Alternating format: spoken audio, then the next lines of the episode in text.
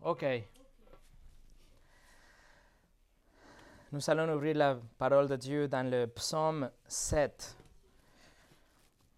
Le septième psaume, psaume qu'on vient de lire ensemble avant les chants.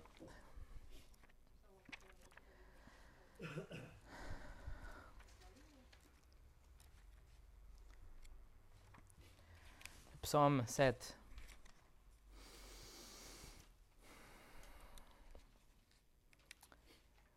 Mes amis, il y a un barrage qui attend à être brisé.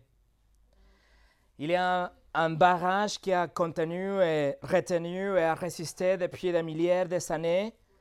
Mais un jour, il sera brisé complètement et une puissance illimitée sera relâchée dans ce qu'on appelle la colère de Dieu.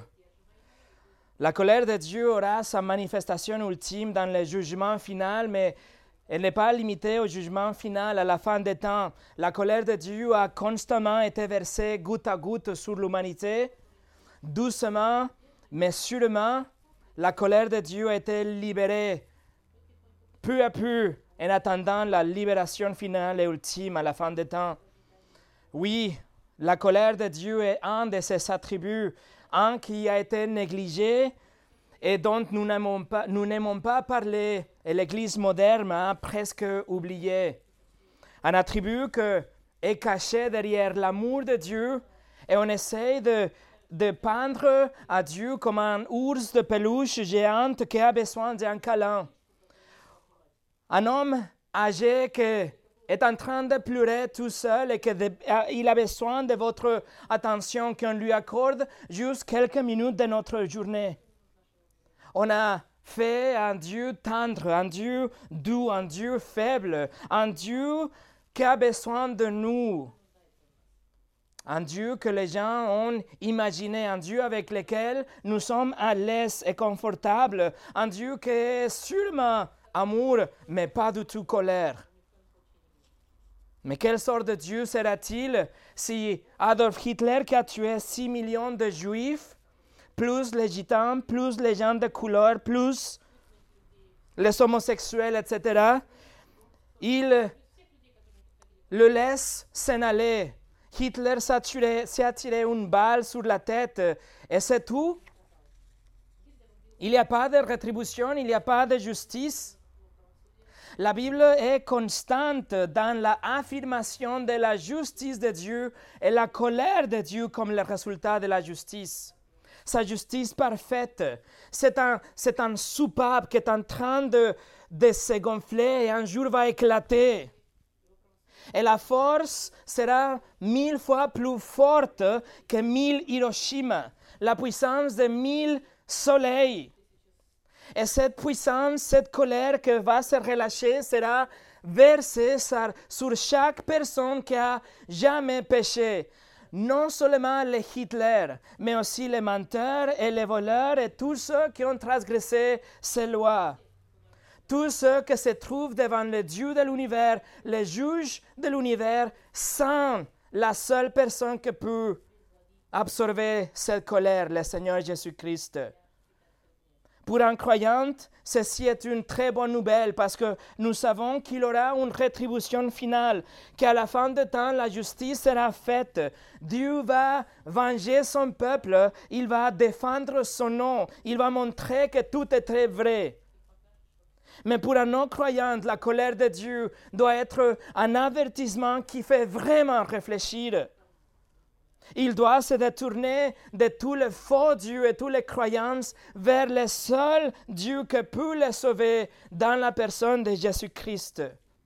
Ceci est le dernier attribut que nous allons étudier. Ceci est le quinzième attribut de notre liste des attributs de Dieu. Un total de 20 messages par rapport aux attributs de Dieu.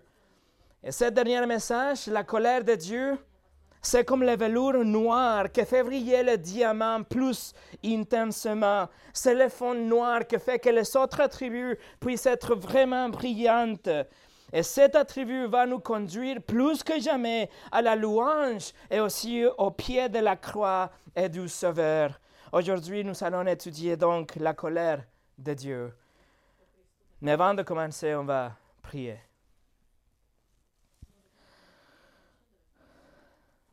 Seigneur, je te demande que nos cœurs soient humbles aujourd'hui devant la perspective de ta colère infinie et que nous soyons aussi tellement reconnaissants de la croix de Christ, la personne qui a absorbé toute cette colère et qui nous laisse en liberté à nous tous qui on a placé notre foi en lui. Et Seigneur, que pour tous, pour tous ceux qui ne sont pas sûrs, qui sont en train de réfléchir, qu'ils comprennent que le temps est limité, qu'il y a une urgence dans ces messages et qu'il arrive à la repentance et la foi en Christ. Au nom de Jésus. Amen. Le message d'aujourd'hui s'appelle Les attributs de Dieu, la colère de Dieu. Et nous allons examiner trois aspects de la colère de Dieu. Première chose, la nécessité de la colère de Dieu. La colère de Dieu est nécessaire. Et pour cela, regardez le psaume 7, verset 11 au 13 en anglais, verset 12 au 14 en français. Dieu est un juste juge, un Dieu qui fait chaque jour sentir sa colère.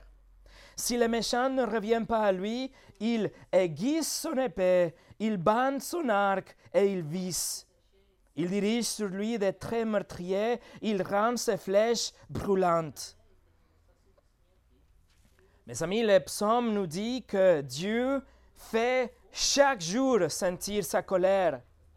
En fait, Dieu déteste tout ce qui est méchant, la méchanceté. Le psaume 45 nous le dit qu'il déteste la méchanceté. Il est en colère aujourd'hui contre tout ce qui est contraire à son caractère parfait.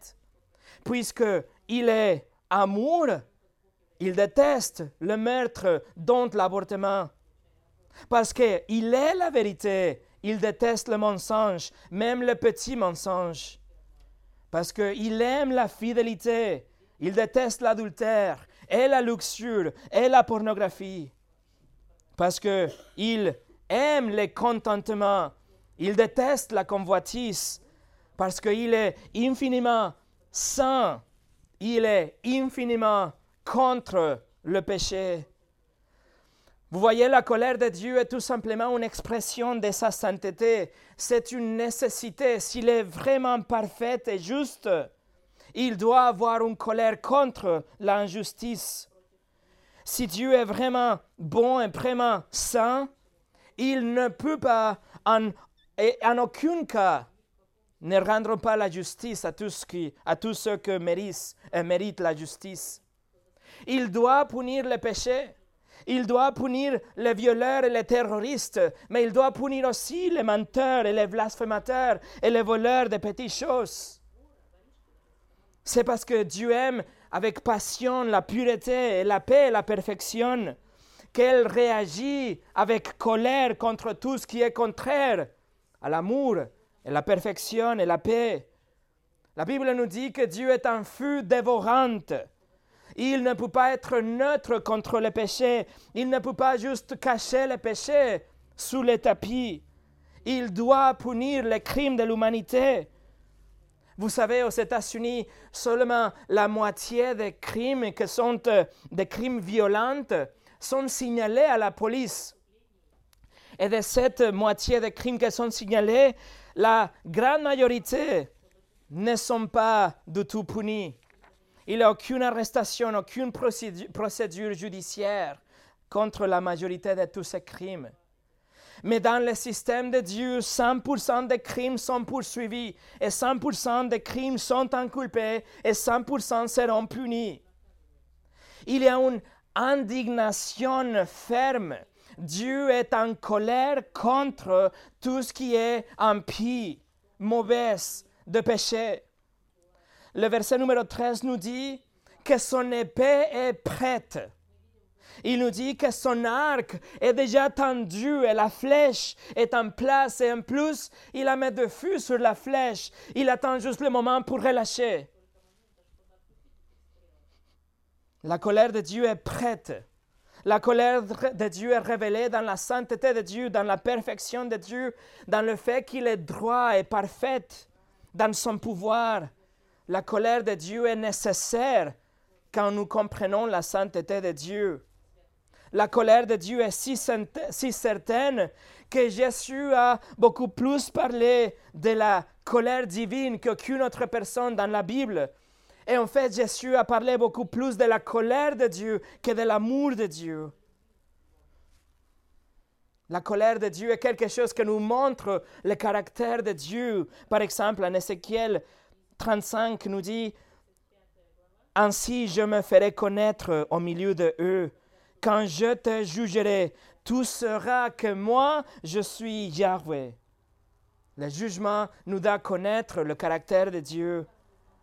Et seulement à travers une bonne compréhension de la sainteté de Dieu, nous pouvons vraiment comprendre la nécessité de la colère de Dieu. Et c'est pour cela que nous avons déjà étudié la sainteté de Dieu dans cette série. Et non seulement ça, on a traversé la Bible en cherchant la sainteté de Dieu. Et W. Pink a dit la fureur de Dieu et la sainteté de Dieu mise en action contre le péché. Voilà la nécessité de la colère. Numéro 2, la description de la colère de Dieu. Nous devons comprendre qu'est-ce que ça veut dire la colère de Dieu dans la Bible. L'Ancien Testament utilise plus de 90 mots pour décrire la colère de Dieu. On a un total de 580 occurrences de mots colère ou un mot traduit comme colère dans l'Ancien Testament. Le plus le mot le plus utilisé est le mot en hébreu chara, utilisé 93 fois, que littéralement ça veut dire quelqu'un qui brûle avec colère, quelqu'un qui, qui se met en rage même. Un autre mot utilisé pour décrire la colère, on le trouve dans Nombre 25, quand le peuple d'Israël a encore une fois échoué Juste avant de rentrer à la terre promise, il se livre à l'idolâtrie, à la louange des autres dieux et il s'attache au dieu de Moabit, il commet des actes d'immoralité, etc. Et Nombre 25, 3 nous dit Israël s'attacha au dieu Baal Péor et la colère de l'Éternel s'inflamma contre Israël. C'est très intéressant de savoir que ce mot-là est souvent traduit comme colère, mais littéralement ça veut dire les narines d'un homme, les narines d'une personne. C'est une expression pour donner l'idée de quelqu'un qui est tellement en colère que cette fureur s'échauffe, il est enflammé, il s'allume avec la colère et donc les narines s'ouvrent, il y a de l'air chaud qui sort, impressionne, comme un prédateur qui est prêt pour attaquer ou comme un taureau qui est prêt pour charger. C'est une, c'est une colère intense qui monte jusqu'à les narines qui vont exploser. Et par exemple, Zacharie 1.15 nous dit Dieu a une grande irritation contre les nations insouciantes, car je n'étais qu'un peu mais elles ont contribué au mal. Et l'hébreu ici, c'est le mot katsa, qui apparaît trois fois dans ces versets. Et on peut le comprendre comme colère, mais littéralement, ça veut dire une branche qui va se casser. En fait, c'est une, c'est le craquement d'une branche et on casse le branche parce qu'on a mis trop de pression. On, a plié la branche et puis il se casse. Et cela nous donne une idée claire de la colère de Dieu. C'est une colère qui, qui attend patiemment. C'est une pression qui, qui, qui, monte, une pression croissante. C'est une force qui est en train de se rassembler, une fureur qui monte, qui grandit une respiration forte, les narines fumantes, jusqu'à que la branche, la branche craque. Le barrage se rompt, le taureau charge.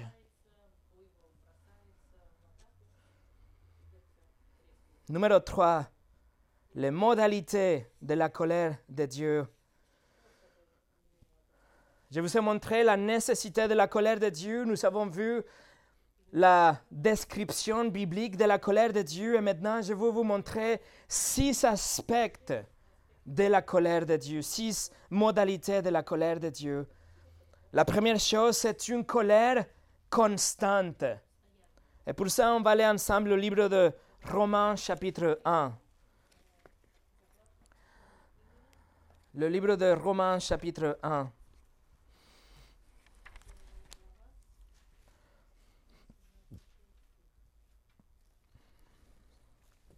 Verset 18. Romains 1, verset 18.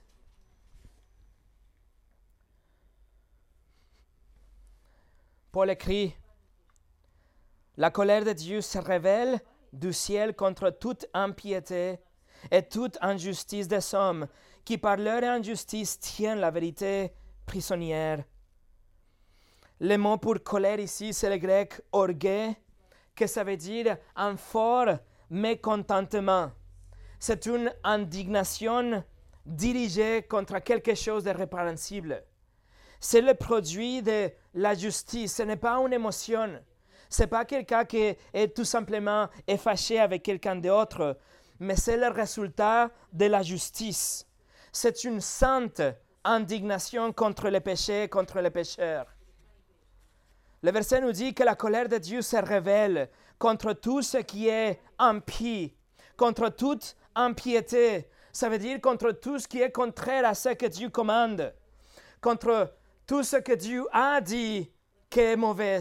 Même si aujourd'hui beaucoup de ces choses sont acceptables dans notre culture, la société, ou notre pays, Dieu a clairement déterminé des choses qui ne sont pas bien.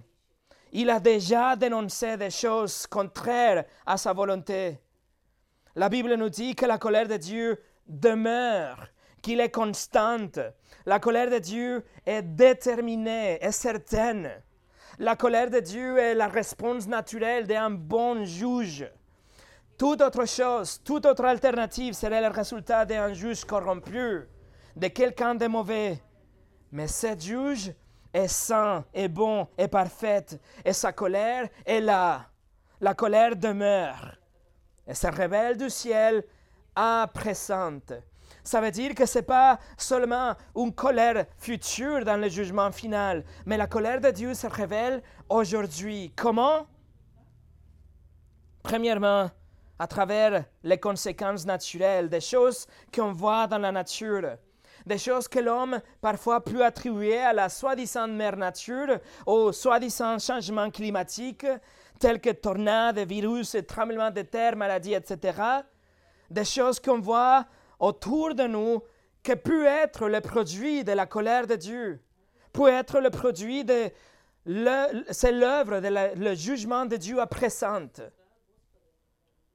Il y a des gens qui essayent de minimiser la colère de Dieu et ils disent que les catastrophes naturelles sont plutôt, qu'il vient plutôt de Satan. Mais en réalité, il vient de la colère de Dieu. Il vient de la volonté de Dieu à travers Satan ou à travers les démons dans, une forme de jugement. Deuxièmement, la colère de Dieu demeure, elle est constante à travers une intervention personnelle de la part de Dieu. On l'a vu dans le livre de Actes chapitre 5 avec Ananias et Saphira, ou même avec des événements cataclysmiques comme le déluge mondial ou comme le jugement de Sodome et Gomorre, les plaies en Égypte, etc., les périodes de sécheresse, ce sont des choses que Dieu a fait directement pour verser sa colère dans un moment de l'histoire. Mais Paul ici écrit que la colère de Dieu se révèle contre la impiété et la injustice. Impiété et injustice. On doit comprendre qu'impie Faire référence, ça veut dire un manque de révérence envers Dieu. C'est quelque chose de vertical. C'est l'homme qui ne respecte pas Dieu à travers ses actions, à travers ses mots. C'est des péchés directs contre Dieu. Et le mot injustice, par contre, ça veut dire de la malveillance, juste de la méchanceté, des choses qu'on fait et avec mots, mes amis, avec la impiété, l'injustice, la Bible met toute l'humanité dans le même sac. Il dit que toute l'humanité est coupable d'avoir commis de l'impiété ou l'injustice. La seule différence est Christ. La seule différence est qu'il y a des gens à l'intérieur de cette planète, de cette sac de coupables, qui possèdent la personne de Christ. Et ils ont été nettoyés de toute impiété, de toute injustice. Ils ont été déclarés justes devant les juges de l'univers et il n'y a rien à rapprocher pour ces gens-là et ils n'ont rien à craindre de ces juges. Pas de condamnation, pas de culpabilité pour tous ceux qui sont en Christ. Mais pour le reste, qui ne sont pas encore arrivés, venus à la repentance, il y a quand même de temps aujourd'hui pour recevoir Christ en tant que leur Seigneur et leur Sauveur. Mais il faut comprendre que ces gens-là, ils sont suspendus au-dessus de l'enfer aujourd'hui comme par une toile d'araignée. Et c'est seulement la miséricorde de Dieu qui retient le poids de sa colère qui tombe complètement sur eux et qu'il relâche cette toile d'araignée et qu'il tombe en enfer pour l'éternité. Jonathan Edwards a écrit Il existe une fosse terrible de la fureur flamboyante de Dieu. Il existe un enfer qui ouvre sa bouche tout en grand et vous n'avez aucun sol, aucun appui auquel vous accrochez, rien entre vous et l'enfer à partir de l'air, à part de l'air. Ce n'est que la puissance et le désir de Dieu qui vous retient. Ça, c'est la colère de Dieu qui demeure, la colère de Dieu qui est constante. Numéro 2, la colère des conséquences. La colère des conséquences. Et pour ça, on va aller au Galates chapitre 6. Le livre de Galates chapitre 6.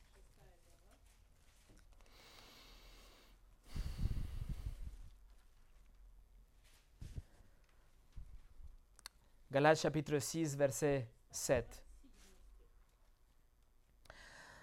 Dieu dit à travers Paul, Ne vous y trompez pas on ne se moque pas de Dieu. Ce qu'un homme aura semé, il le récoltera aussi. Dieu, à travers l'apôtre Paul, nous donne un ordre ici.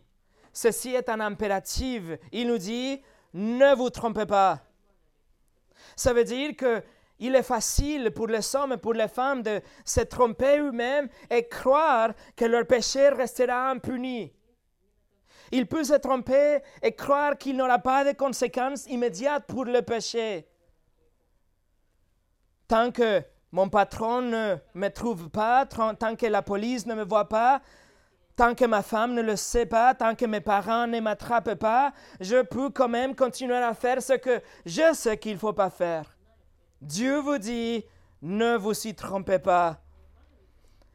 Et Paul nous donne une image, une, image universelle par rapport en relation avec l'agriculture.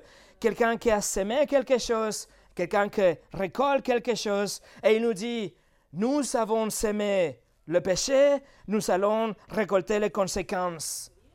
Il y a une cause et un effet. Votre péché aura toujours des conséquences. Le livre de Nombre, euh, chapitre 32, écoutez, nous dit, vous péchez contre l'Éternel et sachez-le, votre péché vous attendra. Le prophète Osée, chapitre 8, verset 7, puisqu'ils sont semés du vent, ils moissonneront la tempête. Proverbe 11, 18, le méchant réalise un grand, un grand trompeur, mais semer la justice procure un vrai salaire. Alors Paul nous dit que on ne se moque pas de Dieu. Personne ne peut se moquer de Dieu. Et littéralement, les Grecs, c'est faire des grimaces. Ou même, c'est lever la tête avec orgueil et tourner la tête et mépriser Dieu. Personne ne peut faire ça. Personne ne doit traiter Dieu avec orgueil et méprise parce que cette personne va récolter ce qu'elle a semé. Et dans un sens, juste comme l'agriculteur décide quelle sorte d'arbre et quelle sorte de fruits il va récolter, dans ce sens, vous, avec votre vie, vous décidez les conséquences que vous allez recevoir selon votre péché. C'est comme un homme qui saute de l'Empire State Building à New York City et pendant qu'il est en train de tomber, c'est une chute libre et quelqu'un ouvre la fenêtre et demande Comment ça va? Et cette personne répond Jusqu'ici tout va bien. Mais quelques moments plus tard, quand la gravité finira de faire son effet, il va comprendre que jusqu'à là, pas très bien. La conséquence du péché. Numéro 3, la colère d'abandon. La colère d'abandon. Et on va retourner au livre de Romains chapitre 1.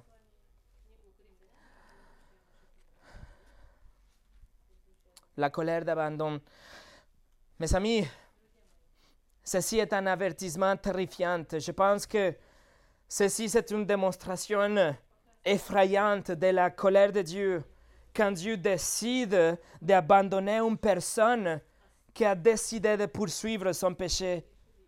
Quand quelqu'un a décidé à plusieurs reprises de rejeter Dieu, quand il ignore à plusieurs reprises l'Évangile, quand il ignore à plusieurs reprises le Seigneur Jésus, pour pouvoir satisfaire ses propres désirs, Dieu le laisse aller. Il abandonne. Dieu le livre au péché et aux conséquences de son péché. Regardez à partir du verset 24, mais le verset 24 commence avec C'est pourquoi. Et c'est pourquoi faire référence à l'argument précédent que c'est que les gens ont rejeté Dieu. Alors verset 24 au 28. C'est pourquoi Dieu les a livrés à l'impureté par les désirs de leur cœur, de sorte qu'ils déshonorent eux-mêmes leur propre corps. Eux qui ont remplacé la vérité de Dieu par le mensonge et qui ont adoré et servi la créature au lieu du Créateur, qui est béni éternellement. Amen. C'est pour cette raison que Dieu les a livrés à des passions déshonorantes. Leurs femmes ont remplacé leurs rapports sexuels naturels par des relations contre nature. De même, les hommes ont abandonné les rapports naturels avec la femme et se sont enflammés dans leurs désirs les uns pour les autres. Ils ont commis, homme avec homme, des actes scandaleux et ont reçu en eux-mêmes les salaires que méritaient leur égarement. Comme ils n'ont pas jugé bon de connaître Dieu, Dieu les a livrés à leur intelligence, intelligence déréglée, de sorte qu'ils commettent des actes indignes. Ces jugements, cette colère de Dieu implique la suppression des contraintes divines sur les péchés et sur les conséquences des péchés. Autrement dit, Dieu relâche le pécheur pour qu'il fasse ce qu'il veut faire et il laisse qu'il récolte les conséquences de son péché, les conséquences de ce qu'il a fait. Le grec pour les a livrés, c'est en fait il les a rendus. C'est une expression utilisée pour décrire une armée qui se rend devant l'armée ennemie. Ou pour un prisonnier qui est rendu ou livré au gardien pour qu'il soit mis en prison pour la vie, par exemple, ou quand Jésus a été livré pour être crucifié. C'est le verbe qui apparaît trois fois, versets 24, 26 et 28. Dieu souligne trois fois le fait que Dieu peut vous livrer au jugement. Dieu enlève et retire les contraintes. Il dit, tu veux aller dans cette direction? Allez-y. Et il relâche. Et c'est ce qu'on voit dans la société aujourd'hui, c'est ce qu'on voit autour de nous dans cette spirale descendante de la immoralité, le libéralisme. C'est la conséquence, c'est le résultat d'un constant rejet de Dieu et sa parole.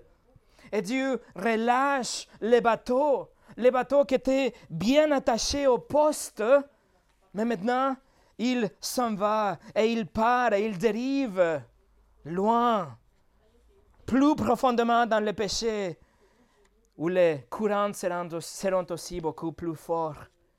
Dieu relâche. Tournez au livre de Proverbes chapitre 1. Le livre de Proverbes chapitre 1.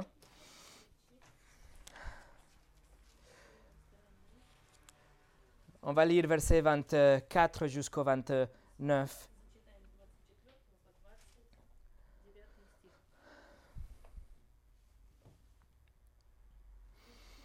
Verset 24-29. Puisque j'appelle et que vous résistez, puisque je tends la main et que personne n'y prête attention, puisque vous négligez tous mes conseils et n'acceptez pas mes reproches, moi aussi je rirai quand vous serez dans le malheur. Je me moquerai quand la terreur fondra sur vous, quand la terreur fondra sur vous comme une tempête et que le malheur vous enveloppera comme un tourbillon. Quand la détresse et l'angoisse s'empareront de vous, alors ils m'appelleront et je ne répondrai pas. Ils me chercheront et ils ne me trouveront pas parce qu'ils ont détesté la connaissance et on n'a pas, et pas choisi la crainte de l'Éternel.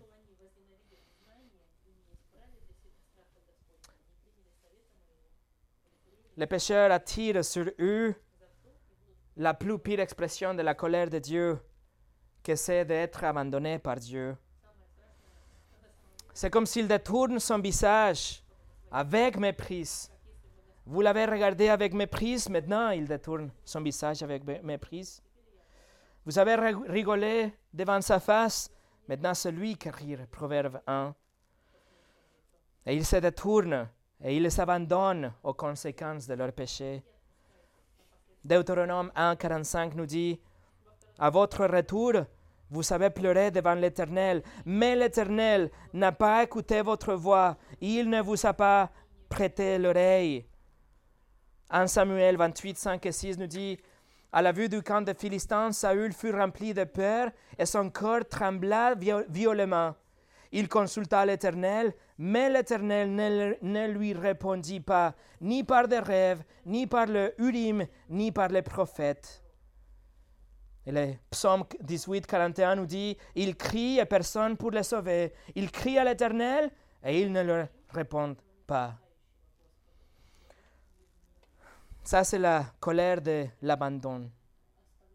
Numéro 4, la colère eschatologique, la colère de dernier temps, de la fin des temps.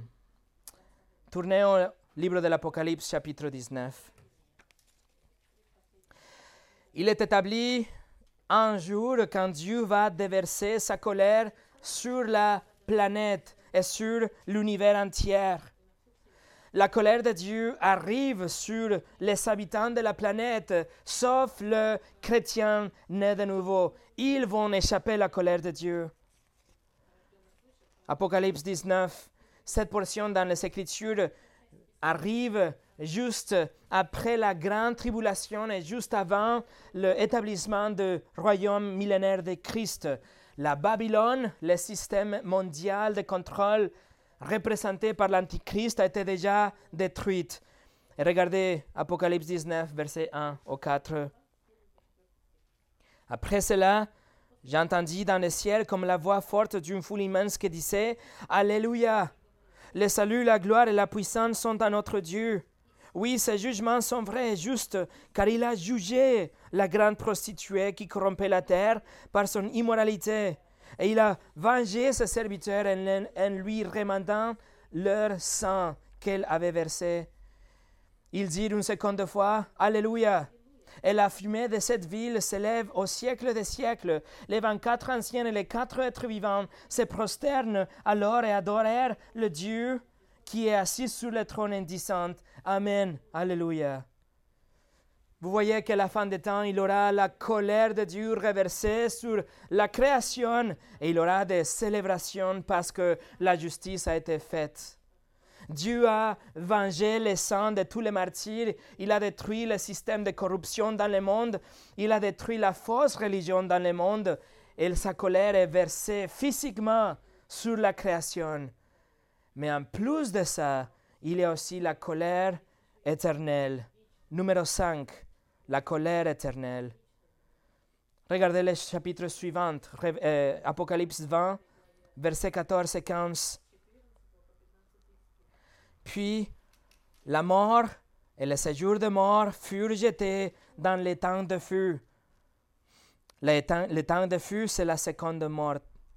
Tous ceux qui ne furent pas trouvés inscrits dans le livre de vie furent jetés dans les temps de feu.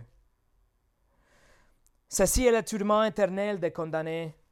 Ceci est le moment quand la colère de Dieu sera versée d'une façon éternelle et déployée pleinement en enfer envers le pécheur.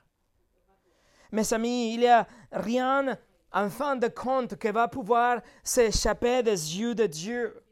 La justice parfaite sera faite. Tous ceux qui aiment leur péché aujourd'hui, tous ceux qui pratiquent l'injustice aujourd'hui, ne vont pas gagner. Dieu va les juger, Dieu va juger chaque action qu'ils ont faite, et tous les malheurs seront réparés. Toutes les tentatives de détrôner Dieu et d'entroniser un autre Dieu ou quelqu'un d'autre sur le trône de Dieu sera finalement vengée. La perspective de ce dernier jugement doit terrifier les ennemis de Dieu. Mais pour les saints, ça doit être une raison pour la louange, parce qu'on sait que la justice sera faite, que la colère sera à la fin de compte euh, versée complètement, et on verra cet attribut de Dieu aussi, que c'est la sainteté de Dieu en action. La colère sera versée sur toutes sortes de personnes, toute nation, toute langue, situation sociale, situation financière, tout le monde, tous ceux qui n'ont pas leur nom dans le livre de vie. Vous pouvez être une personne morale aujourd'hui, une personne de bien, quelqu'un de bien. Vous pouvez être quelqu'un qui aime son voisin, qui aime ses enfants, quelqu'un qui donne de l'argent aux pauvres, quelqu'un qui va dans une église de temps en temps ou suivante. Peut-être vous êtes quelqu'un qui a souffert dans cette vie, quelqu'un qui prie plusieurs fois dans la journée, quelqu'un qui prend soin des autres. Vous êtes, en fin de compte, une bonne personne, entre guillemets. Mais si votre nom n'est pas écrit dans le livre de vie, vous serez condamné au feu éternel, à l'enfer pour toujours. Pourquoi? Pourquoi? Parce que vous avez offensé Dieu en transgressant sa loi.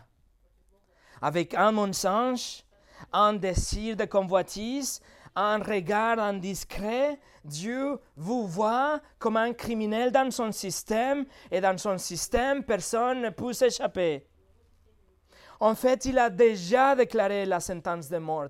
Il a déjà déclaré les flammes de l'enfer à tous ceux qui sont trouvés dans leur péché. C'est comme ça que Dieu a décidé, c'est comme ça que Dieu a révélé qui qu'il est.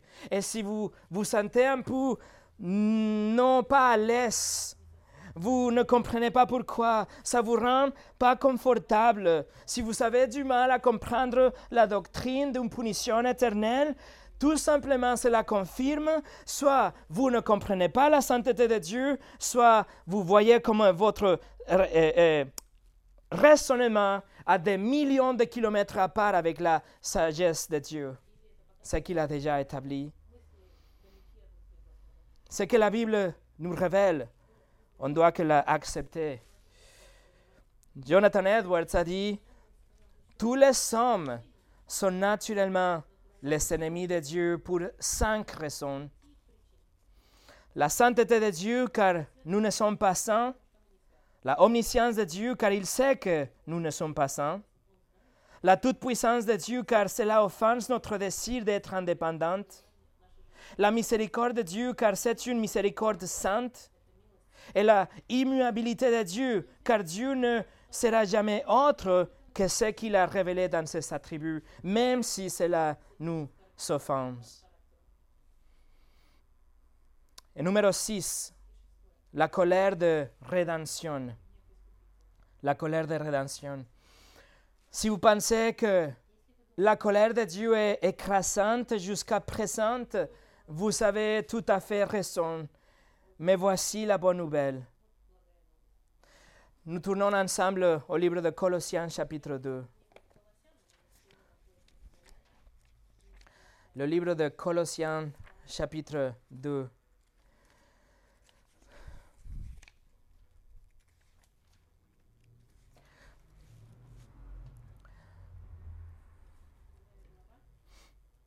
Le livre de Colossiens chapitre 2 versets 13 et 14.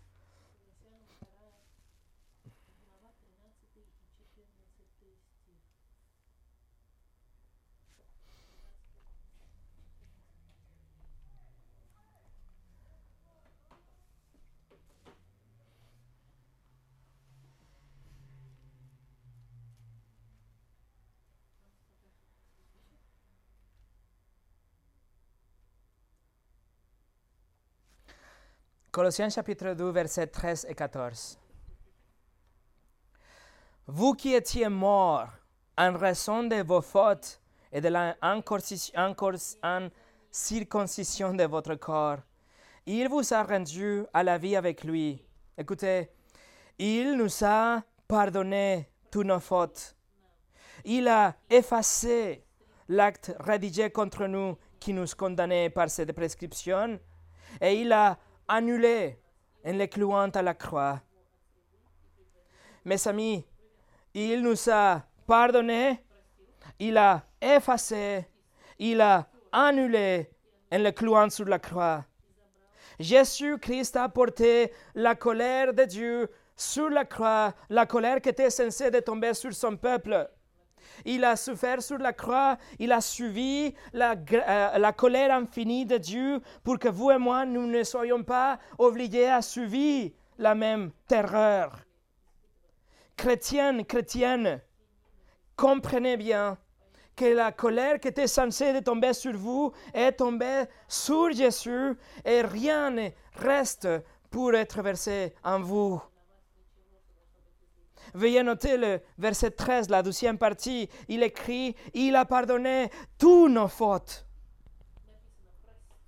Et cela nous parle de tous nos offenses, tous nos péchés, toutes les choses que nous avons fait. Mais le mot qu'il utilise, ça veut dire la annulation d'une dette. Nous avions une dette envers Dieu et il a annulé. Verset 14, il a effacé l'acte rédigé contre nous. Effacé. Littéralement, ça veut dire il a fait disparaître ou il a supprimé ou il a détruit de manière que il reste aucune trace. C'est comme ça qu'il a effacé notre dette. Qu'est-ce qu'il a supprimé? Qu'est-ce qu'il a détruit? Notre dette littéralement un acte écrit qui se tient contre vous. Il y a un document écrit, si vous voulez, avec toutes les choses qu'on a fait, penser, voulu, dit. Et ça se tient comme évidence contre nous, et Dieu dit, supprimer, détruit. Vos moindres pensées secrets enregistrées vos moindres paroles imprudentes écrites, vos moindres convoitises archivées, vos actes phariséiques, égoïstes, tous répertoriés. Et voilà, dans un tribunal, présenté comme une évidence contre vous. Et les exigences de la loi crient pour votre punition. Mais le verset 14 nous dit, il a annulé en le clouant à la croix. Des milliers de hommes ont été crucifiés dans les jours de Jésus. C'était une chose assez euh, commun de voir quelqu'un crucifié, mais personne n'avait souffert ce que Jésus a enduré. Parce qu'il a bu, il a absorbé, il a pris, il a reçu, il a embrassé, il a avalé, il a exhausté la colère de Dieu prévue pour vous. La colère infinie et totale de Dieu pour chaque péché jamais commis pour chaque chrétien a été versé sur Jésus. Vous voyez, le, le varage explose et Jésus se met avec les bras ouverts et reçoit la vague immense et il n'y a aucune goutte que vous touche. Et la bombe explose et Jésus ouvre ses bras et vous couvre, de sorte que même les sons de l'explosion ne vous atteignent pas. La boule de feu tombe et Jésus ouvre ses bras et il reçoit le plein impact de cette boule et vous ne ressentez même pas une légère chaleur. Tout a été accompli. Tout a été payé par Jésus. Et non seulement il a pris en lui la colère de Dieu pleinement, mais aussi il vous donne son dossier parfait, sa justice. La vie que vous étiez censé de vivre, il vous la donne. Et voilà, écoutez, la seule façon, la seule et unique façon comment votre nom peut être écrit dans le livre de vie de l'Apocalypse 20. Par la repentance et la foi dans la personne de Jésus-Christ. La foi dans sa vie, sa mort, sa résurrection, vous croyez en lui, vous embrassez le Seigneur comme votre Seigneur et votre Sauveur. Votre nom est écrit dans le livre de vie et vous savez rien à craindre. Vous devez comprendre ça, mes amis. Il y a, il y a rien de plus précieux que ça. C'est beaucoup plus précieux que tout le or dans le monde. Jésus-Christ peut vous sauver de la colère de Dieu. Il n'est pas venu pour vous donner une vie, une meilleure vie, ou réparer votre mariage, ou vous guérir vos problèmes de dos, ou vous protéger du Covid. Il n'est pas venu pour vous donner une nouvelle maison, une nouvelle voiture, ou même pas pour vous emmener au paradis. Il est venu pour vous sauver de la colère de Dieu. 1 Thessaloniciens 1.10 nous le dit, nous attendons du ciel son Fils qu'il a ressuscité, Jésus, qui nous délivre de la colère à venir. Jésus-Christ vous sauve de la colère de Dieu, de la colère inévitable, nécessaire, ultime de Dieu. Ce dont vous avez besoin, c'est de Jésus-Christ. Jésus ne vous sauve pour Dieu, il vous sauve de Dieu, comme Arcis Sproul disait. C'est que Paul écrit aussi dans Romains 5 que nous sommes sauvés de la colère de Dieu par lui. Voilà la colère de Dieu. Et le Seigneur Jésus, que seulement lui peut vous sauver de cette colère. Et pour finir, comment nous pouvons conclure cette série d'études? Comment finir cette série par rapport aux attributs de Dieu? En reconnaissant que Dieu est beaucoup plus grand que ce qu'on avait pensé, qu'il est vraiment au-delà de notre compréhension, qu'il est infiniment euh, dehors de notre zone de confort. Il est beaucoup plus que ce que notre petit esprit, intelligence peut vraiment prendre et assimiler. Mais quand même, Dieu est assez personnel et assez condescendante pour nous donner sa parole et pour nous révéler ses attributs dans la parole, pour que nous puissions le connaître. Mes amis, vous voulez connaître Dieu Voici sa parole. Mes amis, voici votre Dieu. Un Dieu qui est, numéro un, indépendant. Deux, il est un esprit. Trois, il est absolument souverain. 4, il est infiniment saint. Numéro 5, il est omniprésent. 6, omnisciente. 7, omnipotente. 8, immuable. 9, il est vrai. 10, il est absolument sage. 11, il est complètement bon. 11, 12, il est rempli de grâce. 13, il a un amour parfait et il est amour. 14, il vous a connu d'avance et il vous a aimé d'avance. Et numéro 15, il est un Dieu de colère sainte. Voici votre Dieu. C'est le seul vrai Dieu, le Créateur, c'est lui qui règne sur toutes les choses. Il n'avait pas besoin de vous, il avait besoin de rien, mais il a décidé quand même, dans sa sagesse infinie et parfaite, de nous créer, de nous connaître, en plaçant son amour parfait en nous, même avant la création du monde. Pourquoi? Pour que nous soyons la repentance et la foi, pour que nous venions à Christ, que nous soyons réconciliés vers notre Dieu le Créateur, qui un jour va déverser sa colère sur tous ceux qui ne connaissent pas Christ. Mais vous et moi, si nous sommes en Christ, nous sommes pardonnés et nous avons la promesse de la vie éternelle. Soit vous vous prosternez devant ce Dieu et vous venez à lui dans ses propres termes, soit vous embrassez le Fils Soit vous venez à lui comme votre Seigneur et votre Sauveur pour que vous soyez pardonnés. Soit vous continuez à, fabriquer, un tout petit Dieu selon votre imagination. Mais un jour, vous serez face au vrai Dieu, celui révélé dans la Bible. Et maintenant que vous le savez, maintenant que vous connaissez notre Dieu, c'est à vous. Voici votre Dieu. Prions. Seigneur, nous te remercions pour ta parole, pour la façon, dont tu as révélé à travers les pages des Écritures et dans la personne de Jésus-Christ que nous a montré tous les attributs. Merci que même étant que que nous, sommes des pécheurs aujourd'hui, nous avons l'excès et la grâce pour venir à toi dans la prière et te connaître plus et être rempli par ton esprit pour être attiré de plus en plus vers les choses de Dieu et nous éloigner de plus en plus de tout ce qui est le péché, Seigneur.